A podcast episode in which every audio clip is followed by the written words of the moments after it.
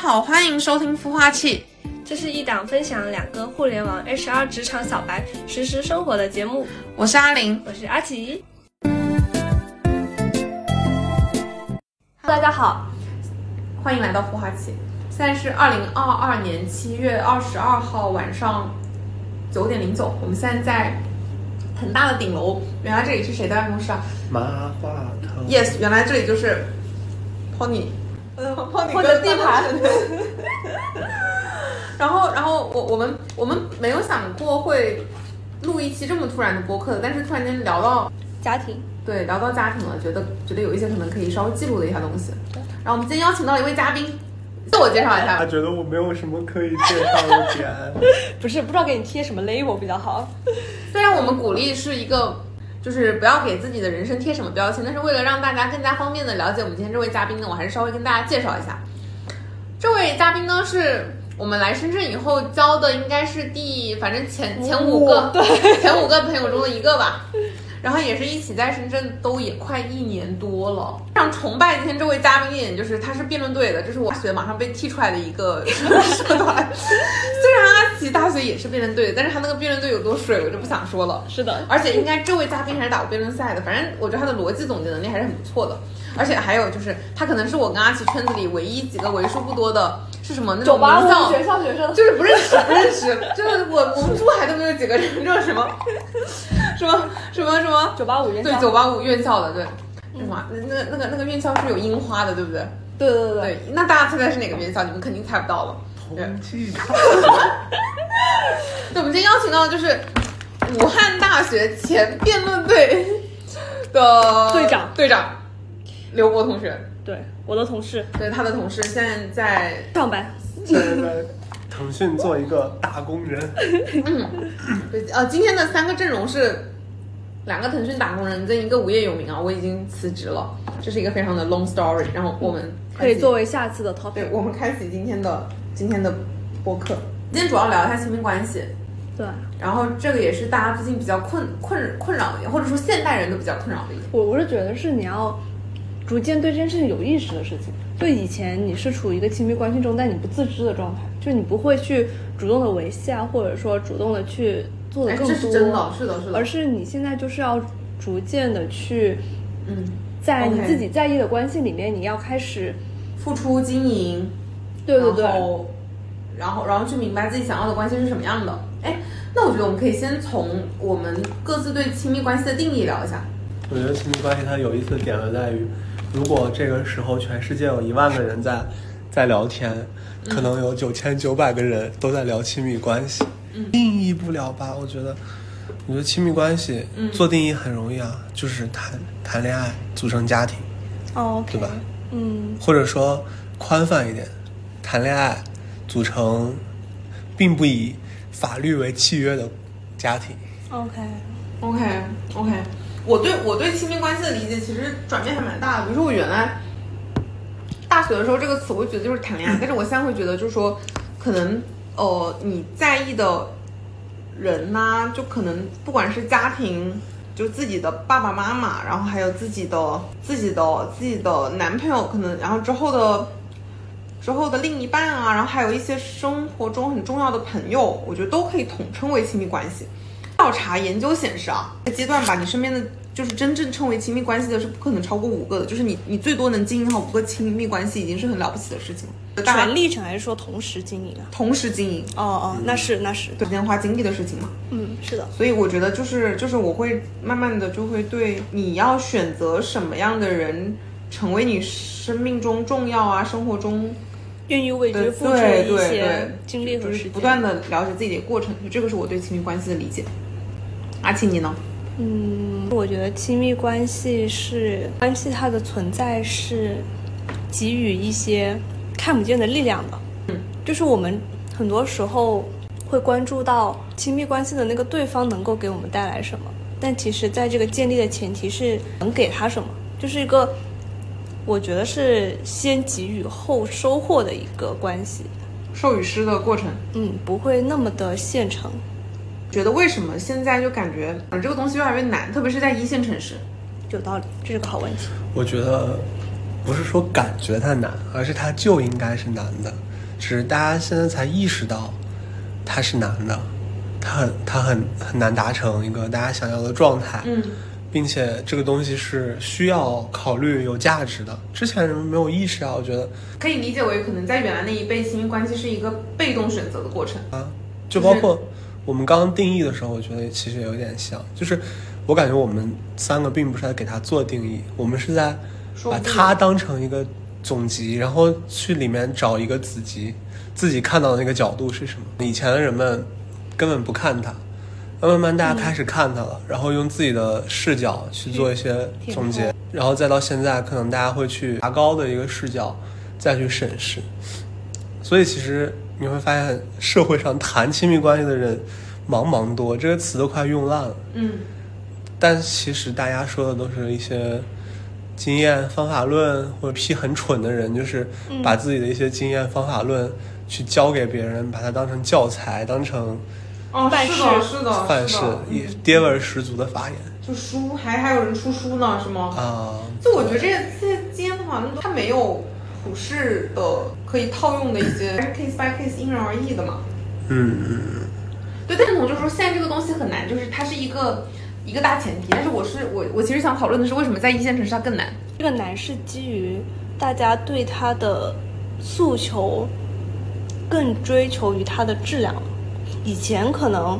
或者说嗯大多数人吧，他可能就想要一个陪伴，但这个陪伴是个什么样的样子，或者是什么样的模式，或者什么样的状态，大家不会说有更多的预期或者是要求。但是在现阶段，就本身工作这个事情让你很消耗的情况下，你对于亲密关系其实会有另外的一种诉求。所以说，我觉得这个差在于环境的改变下，你在亲密关系的诉求上也会有一些对应的相应的一些改变或者是变化。嗯我觉得重点就是现代人更需要这个东西来作为支撑了。嗯，当是然的，不不一定是亲密关系作为支撑，也可能是一些别的东西，甚至说玄学。哦，我理解了。现代人相对来说，就是在这么高速发展的情况下，其实被社会相对来说自我剥削还是比较严重的，所以他需要一些更加有更强的内耗。，对一些外界的东西来做支撑。就可能原来是他大家的自我意识还没有那么强就，是一些琐碎和碎片的东西。嗯，我始终觉得，在当今社会，尤其是在我们这个国家，目前来说，大家的思想完全没有跟上经济和是的呀制度的发展，所以导致大家其实还挺多这种思想和精神上的问题的。我觉得过往三十年就是经济发展太快，只有经济发展的然后对对整个社会的文化，就是完全啊你没的有文化跟精神这些东西是需要时间去沉淀的。你的经济可以发展很快，但是精神还是相对来说比较匮乏的。其实我觉得中国人的思想，或者是就是精神层面这个东西，落伍的是很严重的，不是说落伍，就是呃怎么说不适应时代发展很严重，就哪怕现代的一我就觉得些被开化的程度是有限度的。嗯、就是“开化”这个词说起来有点侮辱的感觉，但是其实是这个意思。就我我觉得这并不是改革开放以来的 脱节，甚至从封建王朝结束到现在都有点是的脱节。文科生讲讲什么意思？嗯、就是这是世界的问题还是我们国家的问题？我我觉得是我们国家的问题，就是世界也在脱节，我们也在脱节，但我们脱节的那个节不一样。进度更靠后。对，其实我觉得，就虽然说就是马克思主义史观，并不是那么多人都完全的认可，但是我觉得它的划分是有道理的。那我们这边儿其实，在这种封建往资本主义转的过程中嘛，就是二一年什么封清朝结清朝结束啊之类的这这这些事件，嗯然后之后转到资本主义嘛，那其实从我说我们我封们是中国特色社会主义，纠正一下。不不，我们有资本主义的时候，哦，你是说孙中山的那个时新候？新民主嘛？哦哦哦，然后再转到我们现在，就是我们中间这个阶段是跳过了的，就有点像小孩子，可能一开始就是幼儿期，然后青年期，然后成熟期嘛。嗯就在我们这边，就是可能是一些营养跟得很上啊，包括就是周围全是大孩子带他玩啊，他这个青年期就过得很短，看起来他没有叛逆打了，没有青春期过，他没有叛逆过，嗯挺乖的一直，但是到到了成年期之后，他得叛逆一下，跟因为这个是正常的历史规律。嗯嗯嗯，那具体到人的身上，从从很早以前大家都习惯了被管着，一人之下嗯被管着，然后大家其实是没有太多的一个自我推动力的嘛。嗯，那被管着走走走走走，其实被管着是一种快乐的事情，因为因为他并不需要下自己下决定。嗯，就是其实有点像什么地主的孩子还是地主，他并不一定就真的自己很喜欢当地主，就是他爸就会把他推到一个地主的位置上去啊。其实就是被管着，就是很很轻松嘛，生活就是一个没有脑子的程序。那突然解放了，突然这皇帝没了，突然突然料中国成了。当时是啊君君主立宪过一段时间，后来又那个啊孙中山嘛，嗯就是突然镣铐解开了，但是其实我们的这个思思想的反应速度还没跟上呢，思想可能终于领悟到的时候，就这个时候嗯日本人缩上了日本人已经进来了，就是战争。那战争这个阶段，其实就可以默认为你的一切都是不发展的，嗯思想、经济、文化、政治都不发嗯，展都。停滞的。然后战争结束之后，国共内战还是战争。国共内战结束之后，突然新中国就成立了。大家还上一，其实，在这种时间定格之前，上一秒还在被皇帝管着，被县官管着，下一秒突然新中国成立了。然后新中国成立了之后，后面的事情就大家肯定都知道嘛，就是很多人都经历过。然后突然就改革开放了，改革开放之后，现在突然就是中国又成了世界上增那速个最快的城市呃，现在已经不是了。啊，中国也成了经济体量最大的一个国家。嗯那天晚上还在被皇帝管着呢，今天突然就增速最快了，呃，就是经济体量最大了。整个国家其实这我除可以了理解为是从一个极度封闭到极度自由，对啊，就然后感是非常的一觉之间从十四岁跳到二十二岁了。你上一秒还在担心中考怎么考，下一秒突然你要你要结婚生孩子了，大家需要补课中间的这一段时间。对应到你说的是，人在极度封闭的时候，他的思想跟在极度开放的时候的那个，就比如说极度开放的时候，你的这个呃经济增速啊，其实相对应它这个，如果说对应人的思想，应该是一个自由主义的，对啊对，，但是我们其实是高度集体主义的，对啊，其实这可能也是我们创造经济奇迹的一个原因，但这并不是一个可持续的状态。没错，就是我们创造这个经济奇迹很大一部分的原因，是因为有人带领着、领导着，，对，大家就往一个方向去死干，对，就是因为我们人我们多呃，不是一方一方面是有人领导，另一方面我们知道要往什么方向发展。就我们现在其实我觉得之我前们是在追赶西方国家，我们现在追上了，追上了之后呢，我觉得我们现在到该了往哪儿跑啊？这就完全不知道了。真有意思。我们愿意把这一期命名为 经经济发展，真的，因为我是觉得现在社会很病态，包括说最近你们不觉得诈骗案很多吗？哎，我之前真的接到一个诈骗，我还是诈骗电话，他就说，哎，呃，我我是什么疫情防控中心的，然后我还你有密接，然后我说我说很奇怪，因为他他是珠海打过来的，我说我说哈，然后挂掉了，他就再也没打过来过了。虽然我不知道他骗我什么，我不知道，但我觉得还是诈骗电话。我觉得这个真的很有意思，这也是我做出了跟那位社会社会闲散人士类似决定的一个原因，就是我觉得哪怕现在你说裸辞了，回了家，也并不是没有是事情我可吗做？那位社会闲散人员，excuse me，你继续说完。社会闲散人是怎么其实了？我觉得现在是一个很好的哲学和文学发展的时间点，是的，，现在已经是个艺术发展时期因为大点，家很需要，是的，它是必需品。是的，精神这是不就文涣艺散复的。兴吗？对文艺对啊就是你经济不好的时候，文艺复兴就开始了嘛我。始终都有一个不那么正规的言论，就是我们国家的民众是需要一场文艺复兴的。是的，我们没有了。我们没有，我们就我是没有我们在课本里学了，就我相们没当于有文艺复兴啊。我们相当于在电影里看了别人有过，然后自那我己想模问一下仿你们两位文科生，什么叫文艺复兴啊？就百花齐放，自我意识觉醒。所以然后允许多形态的并存。对，我同意，因为的确，这个就是经济停滞的时候应该做的事情。而且大家，我真的觉得我们中国人是没有自我意识的。我我真的不想说了，就是上海那个事情让我觉得我会被封吧。但是我是想说，真的哪有中国人这么好管的人呢？我的天呐！是的，就是说，甚至我我觉得我身边的朋友都还算是一定程度上有自我意识的人嘛。说被拉去方舱，就在方舱待了那么久了。然后说他在那里面看到真的是社会的另外一个样子，就是我拿我们在的这个行业来说，大家原来就这段时间，就是你其实，在互联网这个行业里面也是一个被驯化的过程啊，就大家也是就是像像我觉得现在到了一个看起来有点没有奔头的点。哎，我觉得很有，突然想起来很有意思的一个点，嗯，就是其实，在我们在计划经济的时代是有自我意识的，为什么呢？是因为为什么呢你你你在单位里，你不管干嘛，嗯他不会开了你，所以你更有平一了，你更勇敢了，它就有利于催生出自我意识。你的意会思是吗那个环境跟土壤？对啊，自我意识的催生一定是建立在痛苦之上，一定不是建立在安稳你说的之对，的情情景下的。就是我觉得越安稳的地方，你越不需要自我，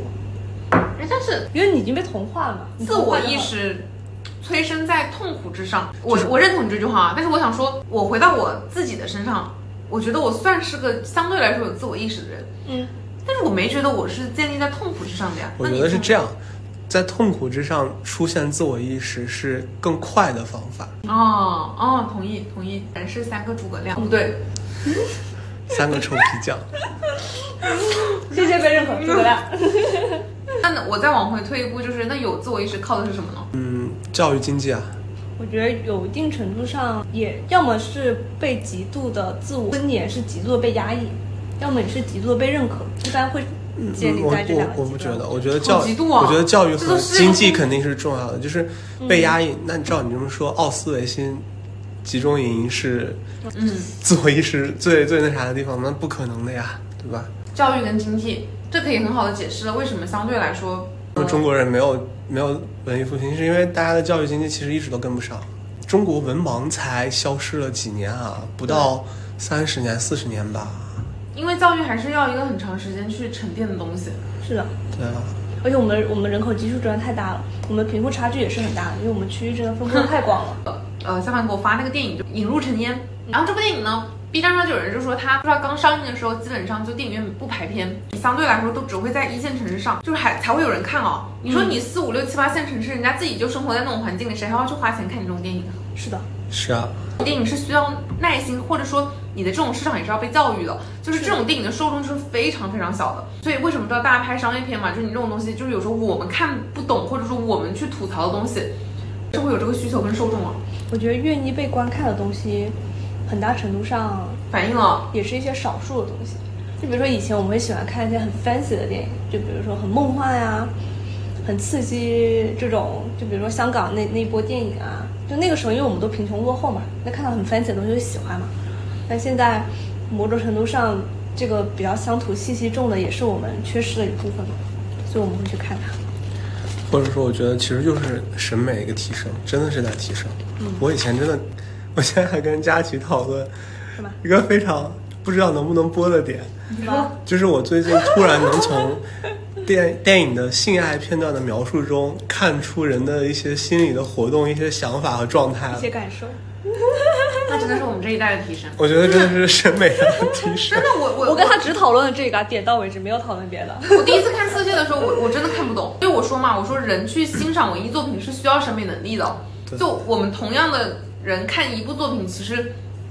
解读啊什么什么的是完全不一样的。就就是这个东西就是要靠时间和一些很漫长的东西去日积月累去沉淀的。如果你过往经济发展的这么快，就是诞生出来很多一部分有财富但是没有审美的人。哎，我突然想想起一个有意思的事好，你情，洗澡去吧，嗯， 就是我在想一，会儿见。嗯，拜。精英主义是不是一个金主义。哎，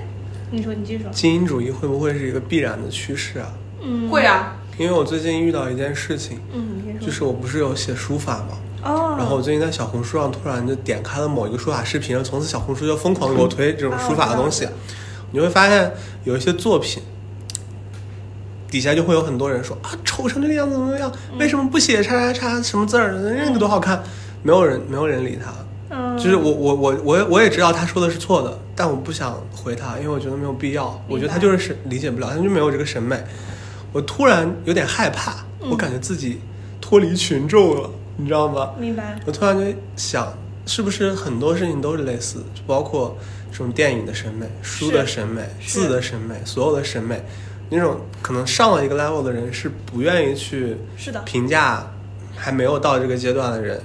一方面是因为他觉得没有意义，另一方面他是觉得，就是我现在评价了没有讨论告告诉你之后，你也不会提升，但是等你自己提升了之后，你也就明白了，你之前可能没有那么想想的是错的。而且还有一点，你审美的不断的提高，就你后面会慢慢的圈层化，往上走，他就慢慢的他只喜欢跟他这个小圈子里面的人去讨对论，他是对不对会就是向下去兼容的。对对对，但是从整个社会的视角来看，你不觉得其实挺危险？也不是说危险吧，就是挺不符合大家的主流价值观导向的。我是觉得就有一种你有了钱就瞧不起人家穷人嗯会的会感觉会似有的嗯，但本质上是两件事。嗯，第一个我不知道在哪里也是听过一次，他就聊就是经济主义，也是一个线上聊的，就是说就国外他们现在已经发展到那个阶段嘛，但我们现在嗯嗯嗯在往这个趋势是的发是展的，嗯，我们有的时候就看国外贵族啊装逼怎么怎么样，对但后来就虽然我们还没到那个阶段，但是你在这个往嗯审美提升的过程中，你会发现确实会有一些鸿沟在里面，就有点像那种一个膜嗯儿单向、单向的膜儿，你穿过去了你就很难回来了，嗯然后你也不愿意给回来传信息，你也不愿意去交流。回到个人，就是你自己知道你在哪个哪个地方，然后你不要去，你不要去瞧不起下面的人，也不要去过度的想成为上面的人，就知道对自己对在哪里就好了。对对对，但我觉得这个点也催生出了，呃，就真的就有人去读艺术教育的，他们就会去做这种我觉得是有意义的，对，哦这就个事是情是有意义的。就是去做呃大家的这种艺术教育和艺术素养的提升是有的是的，是的，嗯是的。但是我觉得那个前提一定要是他喜欢，啊，是啊是啊，就是就还是他会把这个东西作为他阶级象征的一种标签，我就不喜欢。就哦是的就是你很难从行为看。看得出他的动机啊，对吧？对对，但是你慢慢的会显现嘛，就是因为你的动机一定会决定你的这个动作跟你之后做这个事情的一个初心不良的话，你后面很多动其作实就这会个变这形。个很普遍，最普遍就是百家讲坛嘛，就是嗯很、就那那几年特别多学者，他们向大家科普历史，会去用一些轻松诙谐、幽默的哦，方对式对去讲对历史。对，嗯那可能做的比较好的，或者说初心比较好，就是什么万历十五年啊，或者是嗯嗯就是明朝那些事儿啊，其实都是这样。那还会还会还是会有一些装逼佬，一方面装逼，一方面就靠这个东西牟利嘛。就抖音上对很多，咔一刷扇子嗯嗯，哦嗯开始给你讲哪个皇帝怎么怎么样，就说一些大家爱听的。然后很多人一听，哎呦，这不是历史嘛，然后就学会了，然后就开始又开始又开始各种摆摆，就是让这个历史变得越来越奇怪，往奇怪的方向发展。我觉得都有吧。我觉得这是这是社会发展不可抗力的东西，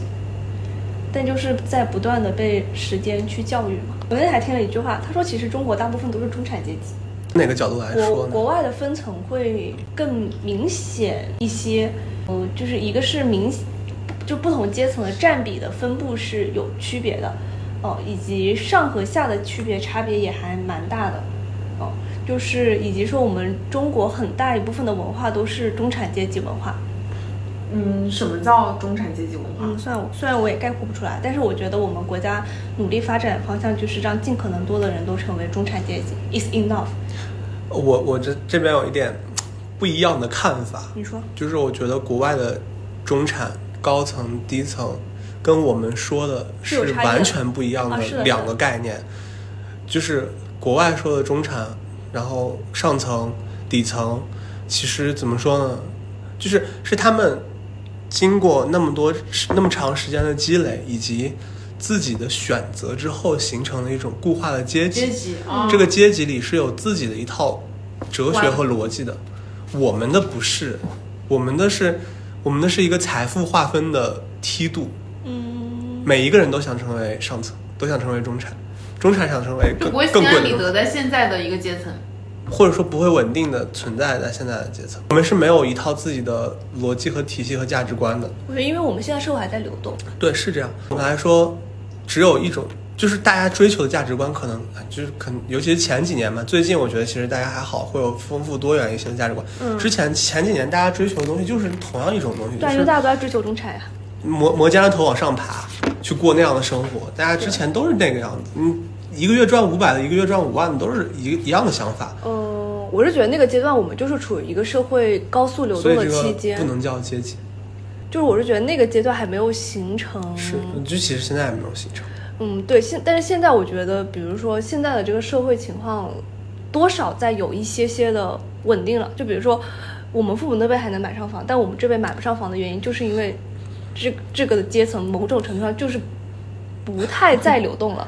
是这个流动性的这个流动率变小了很多。但是我觉得现在就是客观上很难流动，但是主观上大家还是想要去变。嗯，对，因为我们还没到，就是你待在一个阶层可以心安理得，因为你很多是东这西样嗯是没到达那个地步。因为中产它也分几个嘛，一个是钱到了，第二是学历到了，然后第三个还有是你的职位地位到了，就你这三个到了，就是有些中产是指你三个中到了其中一个，我认你是中产，但是呃，有一种真正意义上的中产，中产是指这三个都要到，因为比如说有些人他可能就是赚很多钱，但他社会地位就是不高，他就是一个挖煤的煤炭工，他就不会觉得自己在中产，所以他就会一直还想往上走，或者是做一些很看起来很那个什么事儿。是这个逻辑。对，就我们还没到那个社会发展的地步。那当然，我觉得其实我我觉得中中中高低不应该成为一个梯度的东西，但是从系统学来讲，一定会就是要有梯度的对，嗯对，这才是一个可以运转的系统，就是你是不这可样嗯抗力，只能说我们会很努力的去打没破有这个办法东西。嗯，就是你我们的生命的意义在于打破它，但是回过头来，生命的逻辑就是不可被打破，你才会去不断的打破它。但这一点，我其实我最近突然突然意识到，就是我之前突然想到一个很离谱的概念，就是嗯苏格拉底还是柏拉图，他们不是说大家那个人应该是一个哲学王？嗯现在我突然就觉得，大家判断这种阶级差异，嗯应该以思想境界来判断。是啊，嗯因为它是唯一一个不受物质、不受是的时机、timing 影响的东西，对吧那？你知道吗？这个东西不是社会共识，是的，所以就对是它成为不了社会共识，因为它是虚的东西是的，社会共识就是我刚刚说的那三个：啊。钱，然后职位地位对，嗯，还有你的学历。呃，其实职位地位就是钱，对对，然后他们就说这三个东西是相互依附的，就你先拿到好的学历地位，然后你才会拿到好的职位，拿到好的职位你才会有钱。那所以说，真正意义上的中产阶级是指这三个都得到了比较好的满足。嗯，这个情况下是的，但是大家，但是我觉得社会的标准变得多元化，其实是件好事，就不再会围绕这三个的话是一件好事。你你觉得别现在这社种会在变得多元化吗？怎么可能啊？嗯对，其实不能光只拉踩中国，我觉得全世界都嗯，是都的，一定会朝着单一变化，不可能变多元。这个多元的成本是很高的呀。这三个是评判的最可视化的东西，它是最直接的。其实我觉得有两个问题是很根本的。嗯第一个就是我们我们究竟是为了组集体更好，还是为了个人更好？嗯，是的，这是一个，我觉得这还挺挺挺说明一个人的人生观，如果回到个体上来说，呃，照理来说，嗯这两个是平等的。目前的环境下，大家更推崇第一种，大家好才是真的好。但我觉得这个是基于我们的文化背景。我觉得我们跳过了很重要的一点，我们一步就到了大家好才是真的好的这一点，就是大家还没有自己好过。哦，就先追求大家好了。落实一点来说，这个分歧就是，我是应该先让自己生活的快乐，还是去承担起家庭、亲密关系、哦朋友的这样的一些啊期许？大家可以思考一下，有道理。马上到八月了，不要想这些不开心的事情，简单点，简单 点，简单点，一人送一句寄语吧。祝大家最简单的吧，工作顺利。祝大家健康长寿。 Happy every day。 OK，好，都有了，齐全了。感谢大家的收听，欢迎大家有任何想法都可以及时的在评论区跟我们留言互动。也希望大家可以通过关注我们的微博以及发送邮件来把你的想法告诉到我们。谢谢大家，祝大家生活愉快。每天开心，拜拜。的小角落，偷偷看着你可爱的笑容。你就像天上的云朵，我好想变成彩虹。橘子汽水的香味。